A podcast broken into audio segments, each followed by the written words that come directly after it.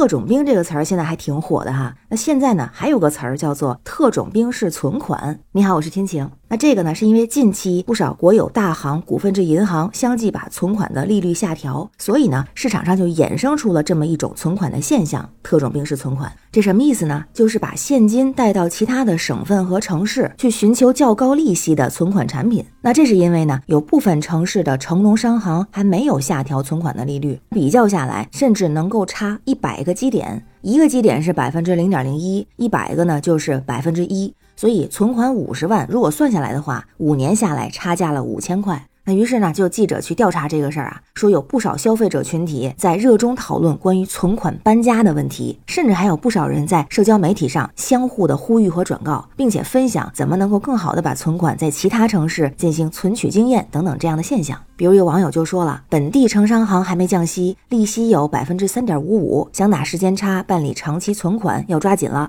在媒体的报道里面，还提到了一个网红银行。这银行呢是临近上海火车站的一家江苏银行。那怎么就成了网红呢？据说这个银行在苏州和上海两地有明显的存款利差。大约是十五到四十个基点，也就是零点一五到零点四。比如说，江苏银行苏北城区一个支行的存款利率，一年期、两年期、三年期、五年期啊，分别是百分之二点一、二点七、三点一和三点一。那这个江苏银行的网红银行啊，上海闸北支行，它的存款利率相对就高一点儿。这几个数字相对应的分别是百分之二点二五、二点八五、三点五和三点四。那有不少储户就觉得，虽然跨省跨市办存款看起来有点麻烦。但是呢，划算。比如说，上海苏州之间往返大概需要六十块钱，但是能够多赚出几千块钱的利息，还是保本的存款产品，觉得很值。但是关于这个事儿啊，网友们的看法可不太一样，大家的选择也不太一样。咱首先说这个异地开户的程序是不是合规的呢？那根据专业人士的说法啊，存款者本人去异地开户办理存款业务，程序上是合规的。那当然，专家也说了，异地有近有远，它的时间成本和交通成本啊是不定的，有的是比较高的。这个看起来是很难大规模的普及，对行业现有的格局影响啊可以忽略不计，预计不会引发后续的整顿或者是纠正。就是在网上有一个调查呀，就。说你会为了利率跨省存款吗？那其中有三分之一的人都选择会，认为这种特种兵式的存款可以尝试。那咱再看看另外三分之二的网友是怎么选择的呢？其中啊也有将近三分之一的人选择不会，就说啊这是银行在搞活动吗？那存款最重要的是安全问题。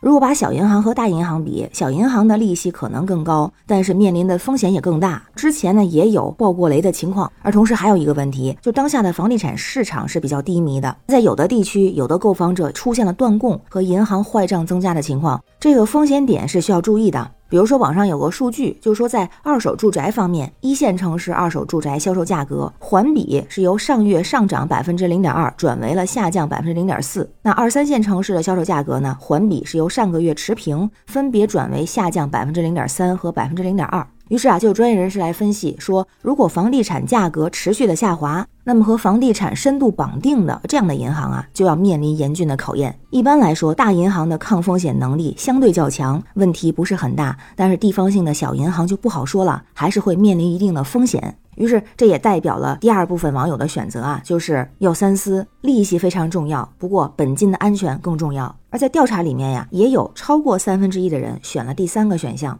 我也默默的选了这一个，这个选项就是无钱可存。有网友调侃啊，就说我是差那五千的人吗？我差那五十万，请问到哪可以领五十万啊？也问了一下身边的朋友啊，就觉得如果没有钱，也就不想这么多了。而现在有点钱啊，还真的是不知道放在哪里安全。那这种特种兵式的存款呢，听起来很有吸引力。不过啊，确实在选择存款产品的时候，也需要注意风险和流动性等因素，做好合理的资产配置，这样才能实现财富的增值和保值。那关于新闻中的事儿，不知道您是怎么看呀？您会选择特种兵式存款的方式吗？欢迎在评论区留言，咱们一块儿聊。我是天晴，这里是雨过天晴，欢迎关注主播天晴，感谢您的订阅、点赞、留言和分享，感谢月票支持，也欢迎加入天晴的听友群，绿色软件汉语拼音天晴下划线零二幺四，生活不易，每天努力，愿您每天好心情，拜拜。